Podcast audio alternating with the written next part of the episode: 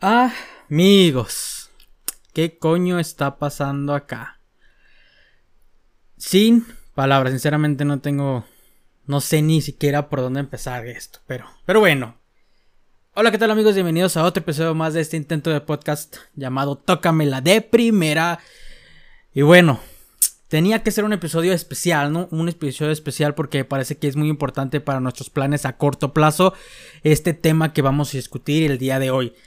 Este tema ya lo habrán sabido porque pues, estos, todos, toda la chiva hermandad está hablando al respecto y por el título del podcast. Bucetich se quedará con el rebaño un año más. Un año más. Leeré el comunicado que hizo el Guadalajara el día de hoy hace algunos minutos. A la afición rojiblanca y a la opinión en general. El Club Deportivo Guadalajara informa que después de cuatro días de intenso análisis y debate interno entre los integrantes del comité deportivo de la institución, se tomó la decisión de renovar un año más a Víctor Manuel Bucetich como director técnico del primer equipo. Este viernes a las 9.30 de la mañana, nuestro director deportivo Ricardo Peláez dará un mensaje para la afición rojiblanca a través de las plataformas institucionales. Este fue el comunicado de prensa que, el comunicado oficial que sacó el Guadalajara ratificando la renovación y haciendo oficial la renovación de Víctor Manuel Bucetich. E, en este término de renovación quiere decir que Bucetich se, terminó el contrato y se puede ir absolutamente gratis. No, no teníamos que pagar un incumplimiento de contrato, no, no se le tenía que despedir y desembolsar el dinero, que es lo que ha habido durante mucho tiempo en el Guadalajara, que se cortan los directores técnicos y ahí, ahí andamos debiendo, ¿no? Que se le debe a hasta Juanita de no sé cuántos años, que, es un problema del Guadalajara que se le cortan los, los contratos a los, a los directores técnicos y les debemos. Esto es lo que duele. Bueno, duele todo. Quiero empezar, bueno, ya empecé, ya sé, pero ojo, realmente espero equivocarme con todo lo que posiblemente vaya a decir. Realmente, ojalá, realmente ansío que en el futuro saquen el maldito podcast y me digan, ven, ¿ves cómo andabas de pinche, este, ah, ¿cómo se dice? Ay, de negativo, cabrón, que no era nada positivo, te cayó el hocico, ojalá. Realmente espero que sea así, realmente espero que, que los resultados o lo que yo estoy pensando y quizá ustedes también estén pensando salga completamente contrario, que sea completamente lo que no pensemos y que sea todo resultado positivo y de aquí para arriba. Ojalá, ah, realmente, ojalá.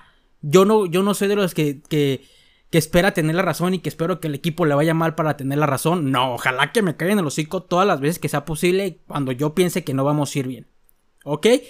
Para empezar, ya con esto, me parece una pésima decisión la ratificación y la renovación de Víctor Manuel Bucetich por un año más. Es más, ni por seis meses, me parece mala. Mala. Lleva a cargo Víctor Manuel Bucetich con el equipo aproximadamente, pues, torneo y medio torneo y medio que realmente no ha habido ningún avance. ¿Conoces ya el plantel? Porque básicamente fue el mismo plantel durante el año y medio porque no hubo refuerzos y no hubo ningún avance. No hubo, un avance, o sea, y si acaso hubo un avance, al final hubo un retroceso, no sé. O sea, vamos a empezar. Ya sé que empecé, ya cállate el hocico. Se casó cabrón y no sé hasta qué, hasta qué jornada puso Aurel Antuna en la banda que más le ofrecía. Se casó que de repente Angulo va de contención y me vale más lo que digas.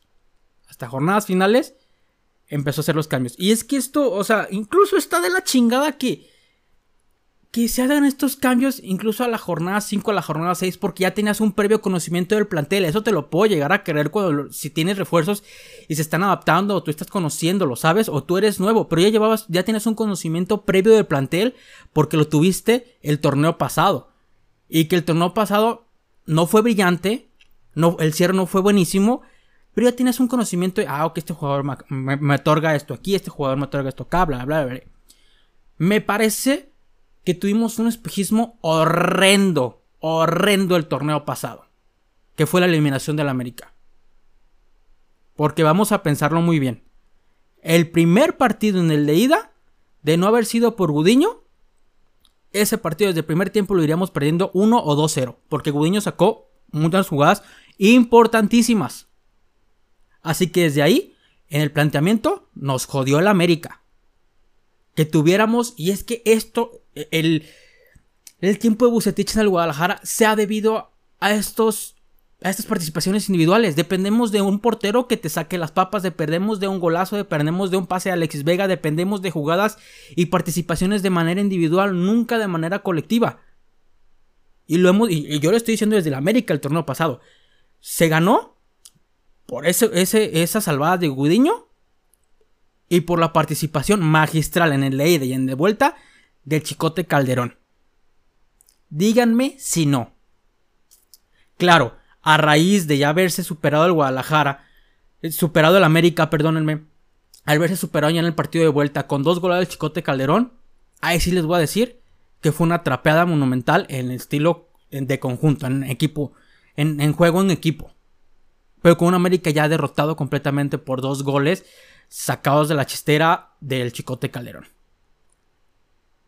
Eso nos benefició y nos dio el pase a la semifinal y que pues contra León el campeón del torneo pasado, pues no hicimos absolutamente nada.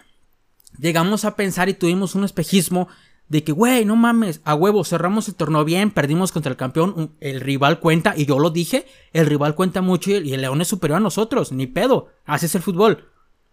Pero de repente se notó un retroceso horrendo al inicio de este torneo, horrendo.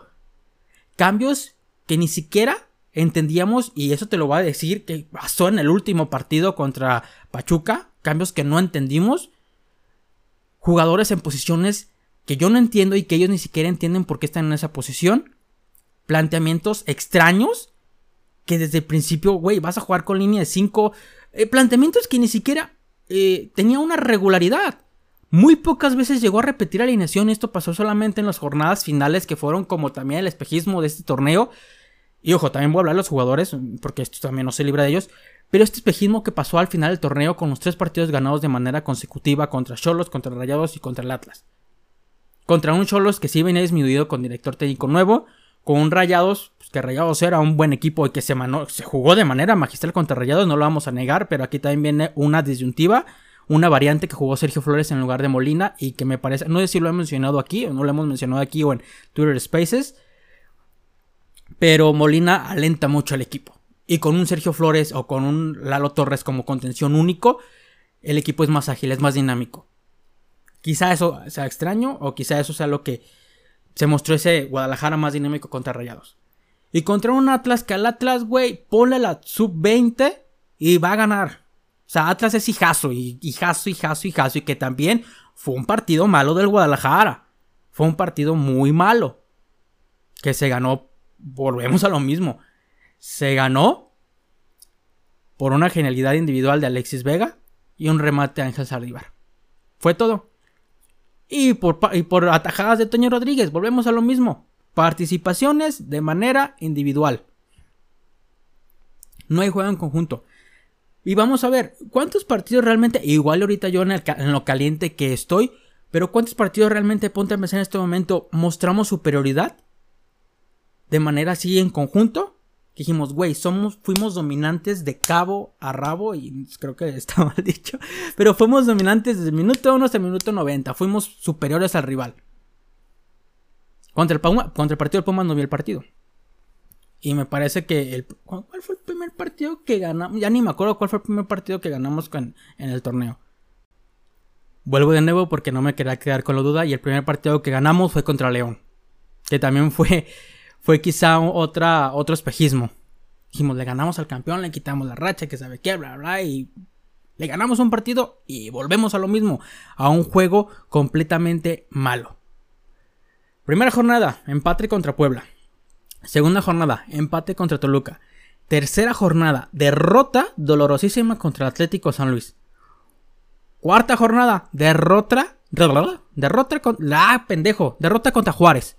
Quinta jornada, Triunfo contra León. Empate contra Necaxa. Empate contra Pachuca. Triunfo contra Pumas. Y que este contra Pachuca debimos de haberlo perdido, ¿eh? de no haber sido por Gudiño, que también hizo un atajadón, pero bueno. Empate contra Querétaro. Que esta nos rescató. Miguel Ponce de último minuto. Empate contra Mazatlán. Derrota y humillación contra el América. Empate contra Santos. Derrota contra Cruz Azul, que se inició de manera ratonera espantosamente. Triunfo contra Tijuana. Triunfo contra Monterrey. Triunfo contra Atlas. Empate aburridísimo contra Tigres. Y derrota contra Pachuca en el repechaje. Yo no recuerdo un partido en el cual, digamos, este partido fuimos realmente superiores. Y el Guadalajara jugó excelente. Sin mencionar estos últimos tres. Porque a mí si me, dices el de Rayados. Pero de ahí en más no hay, no hay, no hay, realmente, no hay. No, hubo un, partido en el cual dijimos, güey, fuimos superiores, Guadalajara presentó el mejor fútbol, un, equipo en conjunto. No, y no podemos estar viviendo de un maldito partido jugando, jugando bien durante el semestre. No podemos aspirar a eso, cabrón.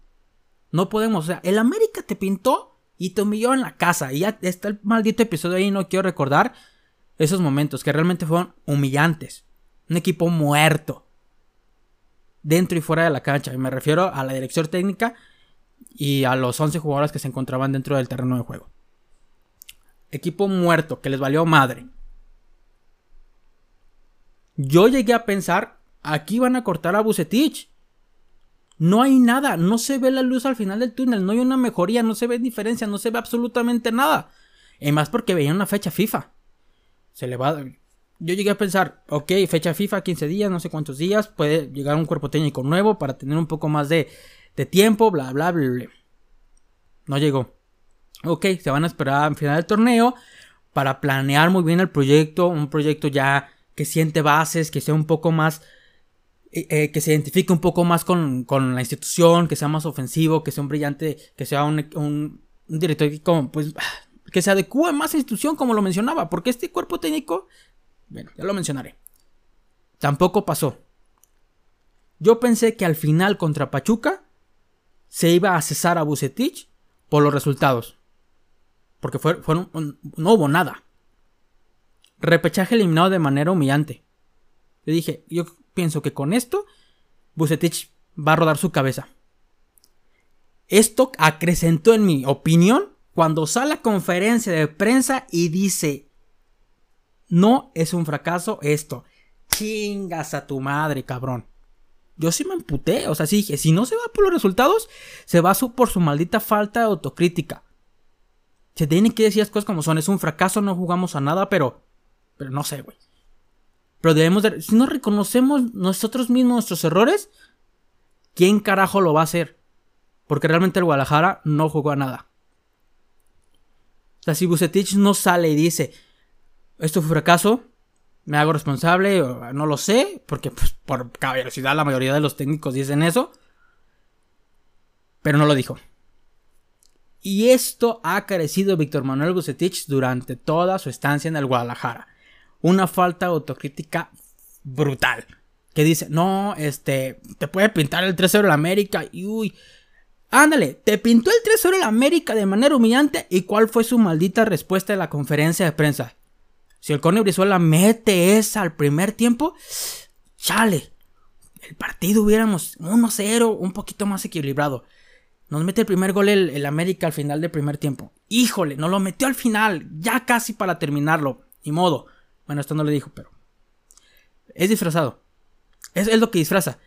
Y después también viene a decir. Chale, si teníamos esa de Saldívar, si Saldívar le hubiera metido eso, mm, empatamos 1-1 y el partido se volteaba. Y eso no, güey. O sea, realmente se tuvieron oportunidades muy escasas a diferencia del América. La América nos pintó la cara. Y realmente me caga mucho esa falta de autocrítica de Víctor Manuel Bucetich. ¿Por qué no sale a decir la verdad lo que todos vimos? El América fue realmente superior. Punto. Se dice y no pasa nada. Pero molesta en mi persona que me quiera ver la cara de pendejo y que me venga a decir, no, pues este, si, si Cone Brizuela metía esa, pues ya, quizá 1-0. O no, pues ahí vamos mejorando. Ahí, vamos poco a poquito. Cuando en ningún momento se veía una mejoría en, dentro del plantel, no se veía nada. Nada. Ya está la jornada número 15 del torneo, ya pa' qué chingados, básicamente. Hace una modificación. ofensiva. Y que yo lo he dicho un chingo de veces. Tienes un plantel ofensivo, carajo. Suéltalo, suéltalo. A raíz de que se soltó un poco más en términos defensivos, poniendo solo ofensivos, perdón, poniendo solo un solo contención del Guadalajara se mostró un poco mejor. Y no fue suficiente. No fue suficiente. Y algo más para aumentarle a esto es la manera tan defensiva que juega, tan ratonera. Que se conforma con absolutamente nada. Que si va 1-0, órale, el camión. Chingue su madre, minuto 75, hay que amarrar esta pedo. No, no debe ser así, hermano. O sea, no estás en el Querétaro, realmente no estás en el Querétaro. O que ese. 1-1. y metes a la defensiva porque el empate para ti es suficiente. Ah. Joder. No, o sea, no me vengas con chingaderas. No estás en cualquier equipo, no estás en cualquier club. Las formas sí importan. Realmente sí importan. Ya ni siquiera sé, porque también de los jugadores. También no es como que Bucetich venga y las falle desde, un pinche tiro o un penal lo falle. Tampoco tiene culpa Bucetich. Aquí se tiene que hacer un escarmiento completo. Sin embargo, pienso yo, desde mi humilde punto de vista, que es un error la renovación de Víctor Manuel Bucetich. Completo. Completo porque no me parece que sea el director técnico. Y creo que yo lo hablé en el podcast pasado que dije, si queremos triunfar debemos de casarnos con un, con un proyecto. Debemos de casarnos y ir a muerte con él. Pero no me parece que este sea el proyecto con el cual debemos de casarnos. Y quizá, quizá solamente va a dar dos razones. Una, ya está desgastada la relación entre cuerpo técnico y afición. Ya está desgastada, realmente ya está muy desgastada. Sin embargo, aquí esto puede cambiar de manera muy repentina porque el fútbol es resultadista. Gana dos seguidos y vas a ser el mejor director técnico del mundo. Y la otra es que no me parece que sea el técnico adecuado para dirigir o llevar un proyecto para el Guadalajara por la manera en la cual sus equipos se desarrollan dentro del terreno de juego. No es un juego, no es un fútbol vistoso, no es un fútbol atrayente, atractivo, atrayente, joder. No es un fútbol atractivo, no es un fútbol que, que guste, es un fútbol defensivo. Y eso me parece que no nos gusta a la mayoría. O a mí no me gusta. A ver, si hay algo bueno que rescatar, si hay algo bueno que rescatar, y aquí ya me estoy ay, forzándola un chingo, es quizá la manera en que hacen las cosas diferentes en el Guadalajara. ¿A qué me refiero con esto? Ay, cabrón, le pegué. Es que hago ademanes cuando estoy acá hablando. ¿A qué me refiero con esto? Yo lo mencionaba muchas veces en el episodio pasado. Si quieres resultados distintos, haz cosas distintas. Si queremos rebuscarle algo positivo, es que se le está dando la continuidad a un cuerpo técnico, que insisto, no me parece que me sea adecuado, pero que se le está dando esa continuidad y les está diciendo también a los jugadores, ellos se van a quedar. Y ahora ustedes son los que se van a ir, cuando era al revés completamente, ¿sabes? Como que aquí también puede haber un, ay cabrón, si quiero jugar, o si quiero quedarme, tengo que jugar muy bien porque ya no está mi lugar asegurado, ¿sabes? Es lo que quizá puede llegar a tener positivo esta renovación. Pero no sé si sea realmente lo más importante. No sé si, si realmente sea justifique esta renovación. Puntos positivos para que se quede. Pues supongo que este punto que acabo de decir, que hicieron cosas diferentes y que quizá pusieron como un manotazo sobre la mesa y decir, jugadores, o se ponen verga o no sé, porque aquí se va a dar prioridad al cuerpo técnico. Ya estoy forzando. Otra, eh, que, que huele a chocolate abuelita, no sé. Realmente no conozco otra, no. En estos momentos no, no, recuerdo otra. No, no sé qué se me llegue a ocurrir. Y no se me ocurre absolutamente nada por la cual pueda ser otra buena opción. Por lo cual es una buena razón, perdón, cuál otra sea una buena razón por la cual se quede. Puntos por las cuales debería quedarse. Desenrolla ese papel, cuelga. Una, fútbol defensivo brutal. Dos,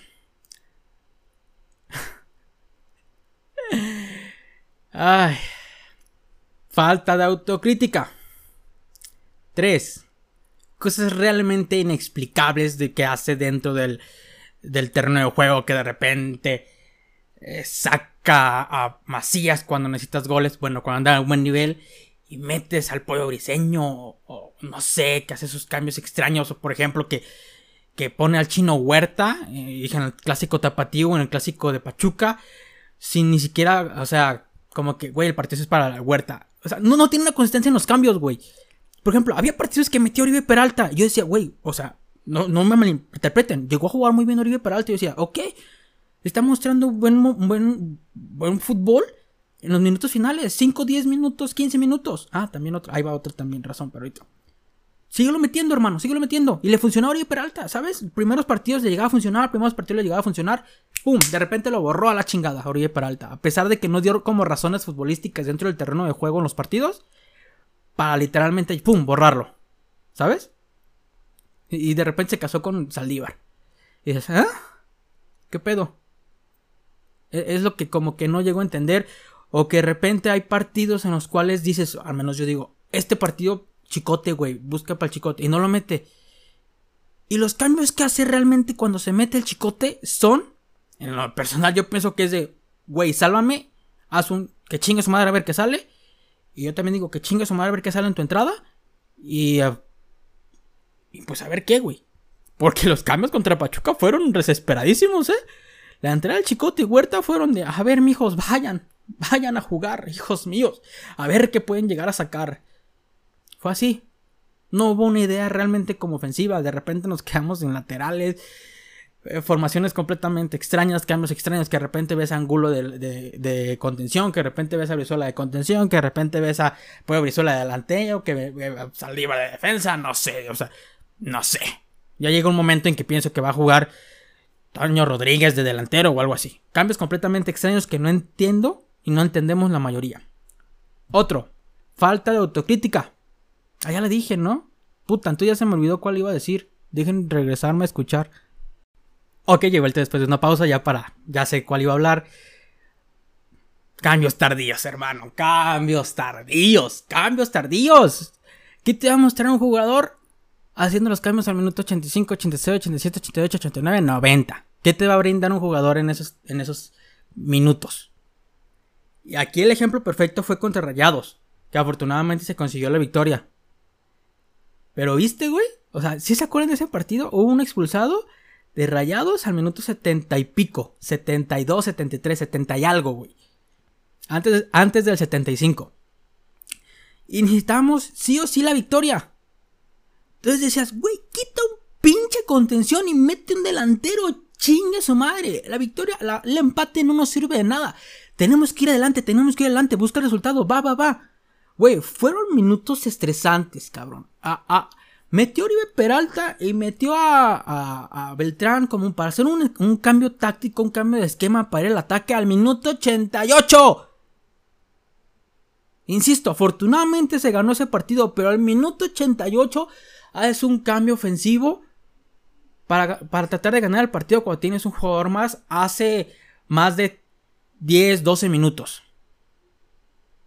Falta de capacidad de respuesta. Punto. Y me parece que ya. Tampoco aquí me va a pasar. Eh, ya no quiero ni siquiera decir nada. Y que insisto, insisto e insisto. Ojalá que dentro de seis meses o un año alguien me saque este podcast y me diga, güey, eres un pendejo. Espero le pidas perdón a Bucetich. Y con todo gusto le voy a pedir perdón que realmente nos calle la boca y que realmente todo esto que puedo llegar a decir y que puedo llegar a pensar esté mal. Ojalá. Porque insisto, yo prefiero que me digan que soy un pendejo de ver a Chivas ganar, que vengan todos a vanagloriarme y a decirme, güey, tenías razón y ver a Chivas perder. No, yo no me beneficio de eso, ni que fuera un reportero y que... No, no. Ojalá estar equivocado. Ojalá. Pero no veo a Chivas. No veo al Guadalajara. Siendo protagonista. Las cosas como son. Las cosas como son. Ahora, ¿qué va a pasar? ¿Qué va a pasar? Si en la jornada 4, 5 o 6 de repente se muestra el mismo fútbol. ¿Ah? ¿Qué va a pasar? ¿Qué va a pasar? No lo sé. Si vamos a pagar finiquito, si le van a cortar, porque puede ser una posibilidad que de repente el equipo empiece perdiendo, que de repente el equipo siga con el mismo funcionamiento y que no se vea una mejoría. Ahí qué va a pasar. No lo sé y realmente espero no llegar a saberlo. Vámonos ya que aquí asustan. Eh, pues ya. Ya me voy. Que tengan un bonito día, una muy bonita tarde una muy bonita noche, dependiendo de la hora en la que me estén escuchando. Les mando un fuerte abrazo y que estén todos muy bien. Chao, chao.